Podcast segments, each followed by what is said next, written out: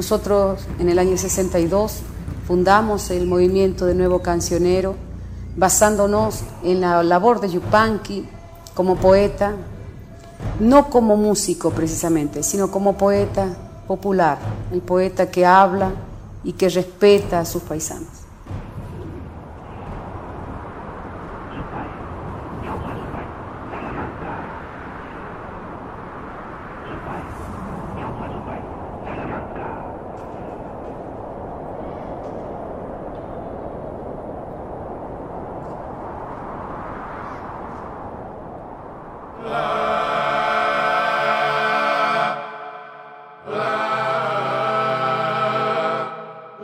1975, Mercedes Sosa es prohibida en Tucumán.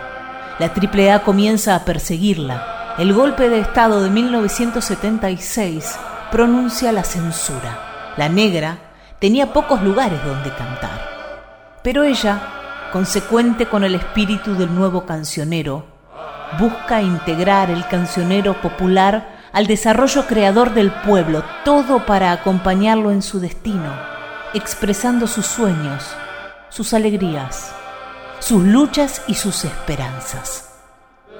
Graba discos con obras comprometidas con la problemática social, un homenaje a Atahualpa Yupanqui en 1977, álbum que es boicoteado por las autoridades y que tiene canciones como Duerme Negrito y Los Hermanos.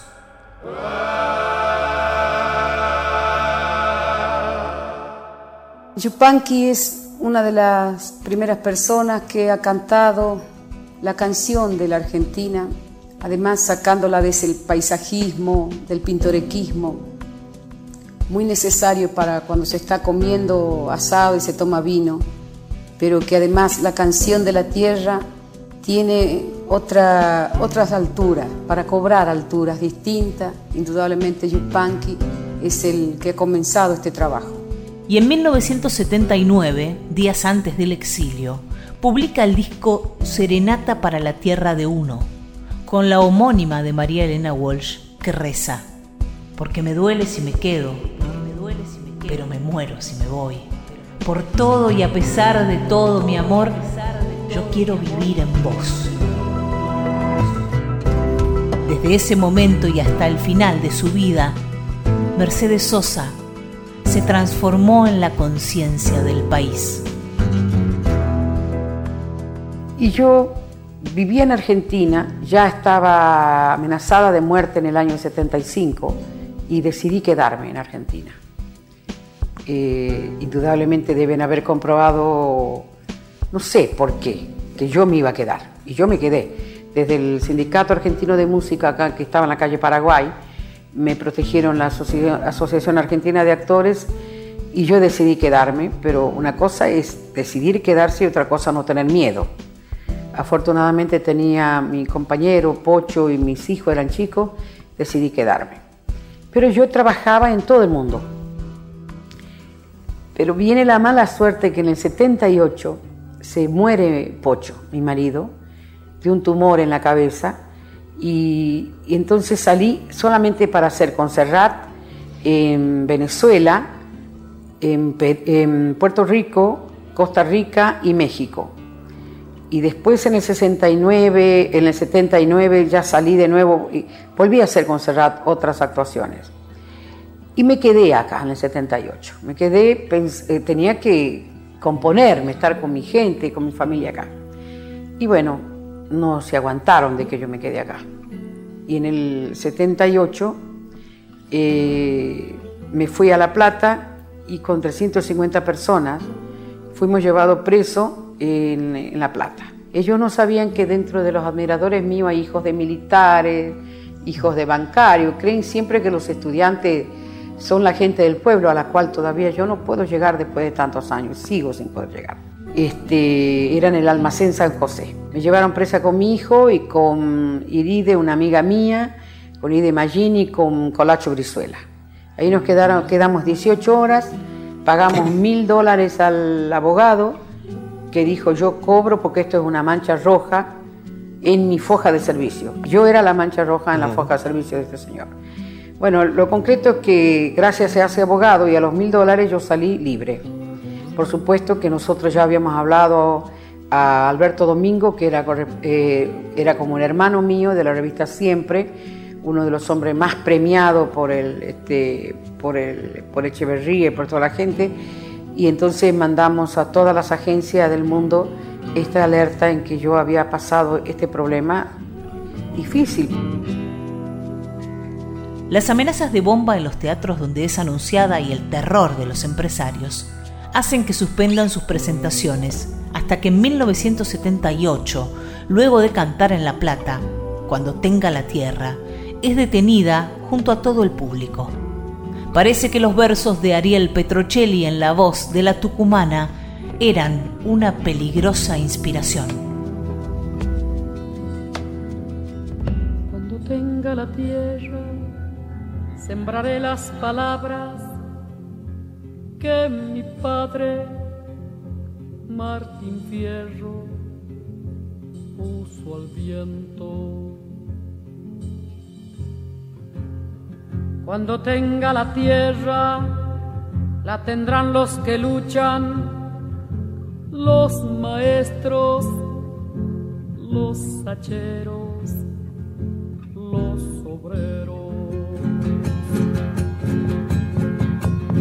Cuando tenga la tierra, te lo juro, semilla, que la vida será un dulce racimo y en el mar de las uvas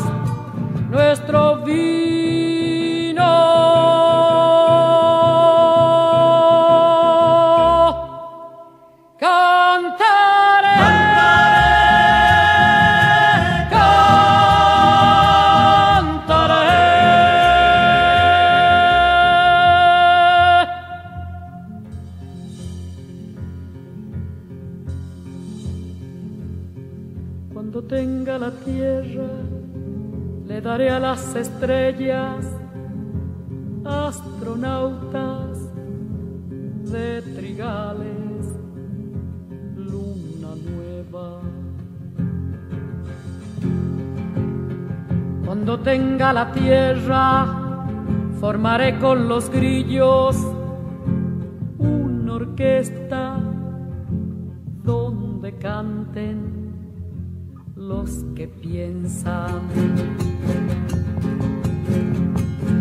Cuando tenga la tierra, te lo juro, semilla, que la vida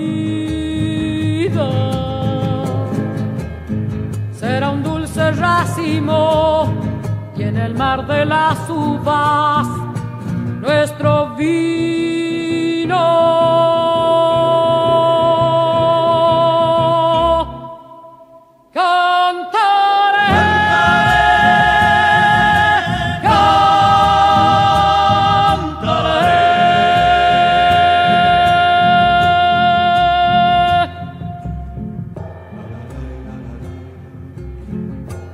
Campesino, cuando tenga la tierra, sucederá en el mundo el corazón de mi mundo, desde atrás de todo el olvido. Secaré con mis lágrimas todo el horror de la lástima y por fin te veré, campesino, campesino, campesino campesino, dueño de mirar la noche en que nos acostamos para ser los hijos.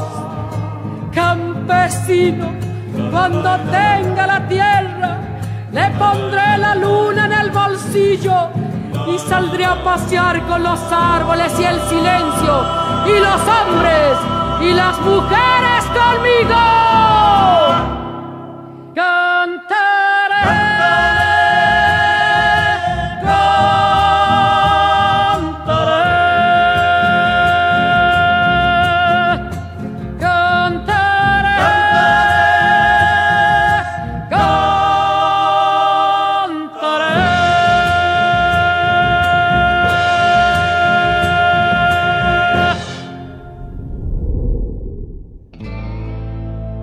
Entre la persecución y la censura, Mercedes Sosa fue arrojada al exilio en febrero de 1979. ¿Para qué estudiar una gramática extranjera? El mensaje que te pide que regreses estará escrito en un idioma familiar. Escribió en su exilio el poeta Bertolt Brecht.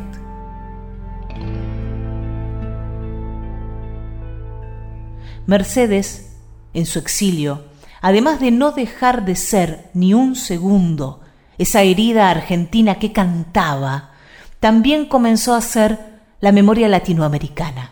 Nada que haya entrado en el corazón del pueblo puede ser olvidado por más que sea prohibido, manifestó Mercedes en Suiza en 1980. Me preguntaron cómo vivía, me preguntaron. Sobreviviendo, dije, sobreviviendo. Tengo un poema escrito más de mil veces en él repito siempre que mientras alguien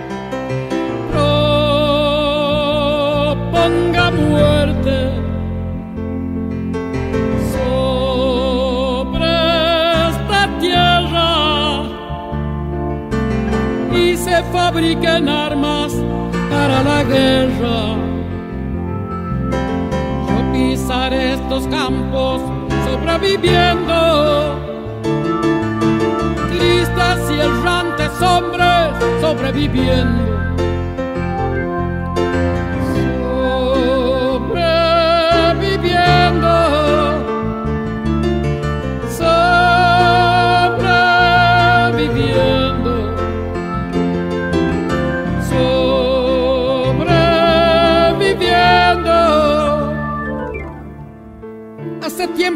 Río como hace tiempo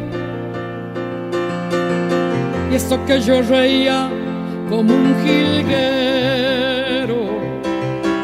Tengo cierta memoria que me lastima y no puedo olvidarme lo de Hiroshima.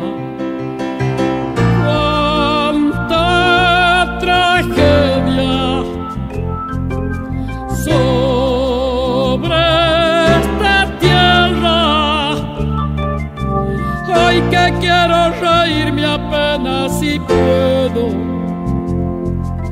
Ya no tengo la risa como un jilguero, ni la paz de los vinos del mes de enero. Ando por este mundo sobreviviendo.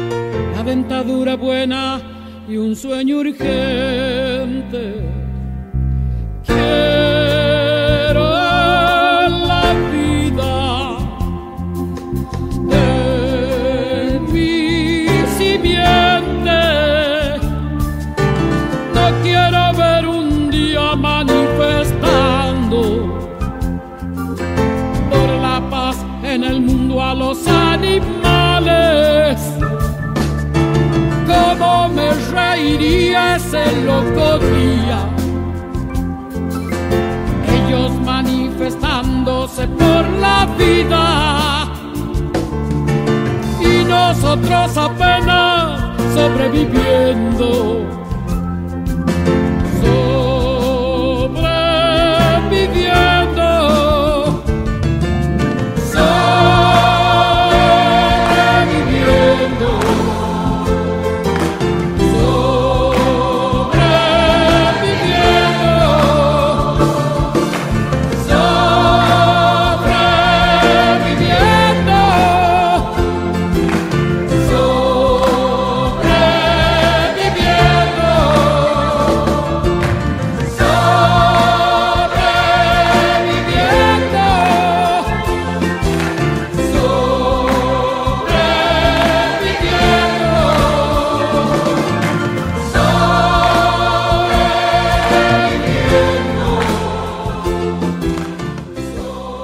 Los soberbios militares no calcularon el camino que puede hacer una canción de libertad. Y Mercedes Sosa solo cantaba canciones con alas, por lo que cada recital que daba, una nueva conciencia en el mundo despertaba.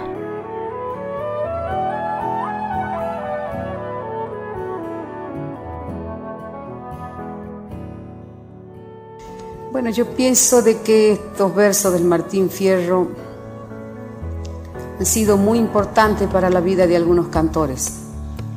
Algunos, indudablemente, muy perseguidos, algunos muy amados, también por la manera de opinar cantando, pero pienso de que el hombre no tan solo está opinando por el trabajo del hombre, sino que además el hombre opina frente al paisaje, opina frente al amor. Pero yo pienso que estas canciones no tan solo son bellas canciones, sino que es la opinión de los poetas y de los músicos del continente donde yo vengo respecto a muchos problemas que tiene el hombre. Es una canción preocupada en alguna de las, en alguna de las letras, algunas veces son alegres, algunas veces son angustiadas, porque como dice el poeta Escorza, no voy a cerrar la de América, porque por ahí se puede escapar mucha gente y se puede salvar mucha. Entonces el poeta, el cantor, el compositor, juntos van de la mano haciendo la canción. El fundamento de su canto se hacía denuncia. Así, viajó por diversos países cantando el dolor de la Argentina y aprovechó para abrevar en los diversos cancioneros latinoamericanos, incorporando en sus repertorios obras de Silvio Rodríguez, Patricio Mans, Milton Nascimento, Vinicius de Moraes, Chico Buarque, Eliseo Grenet, Pablo Milanés, entre otros. Años antes, ya había grabado un disco dedicado a Violeta Parra y varias canciones de Víctor Jara.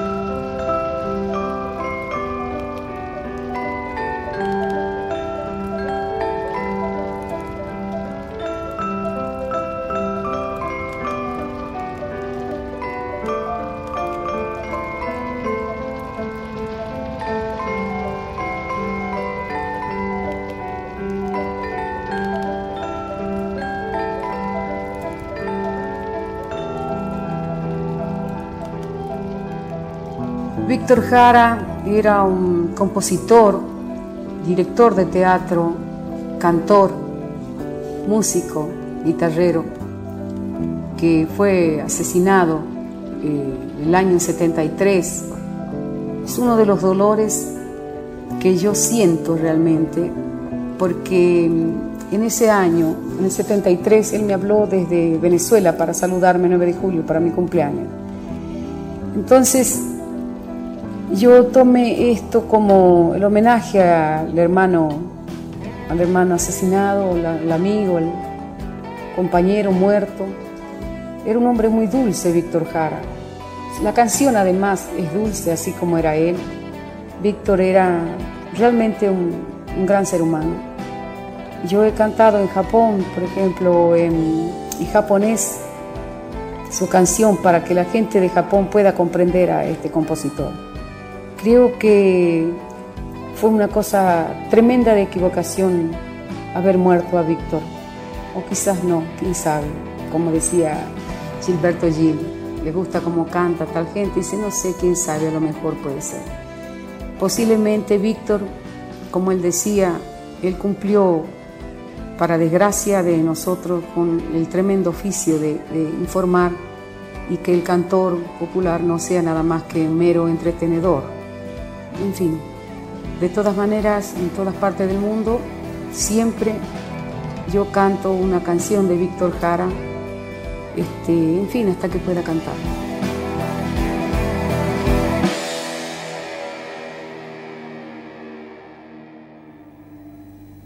recuerdo manda la calle mojada, corriendo a la fábrica donde trabajaba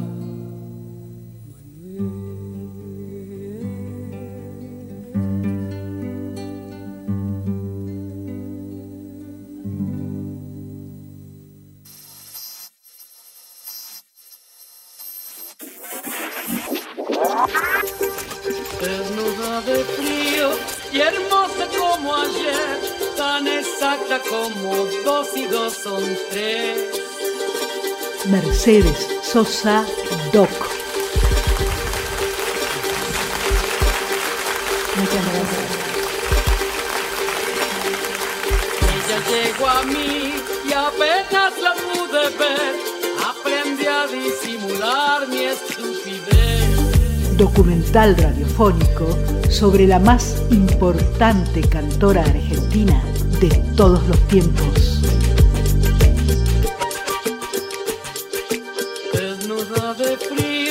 Y hermosa como ayer, tan exacta como dos y dos son tres. Promoción en contenidos web, Marisa Ruibal. Locución, Mariana Fossati. Intervención artística, Cristian Brennan. Guión, Pedro Patzer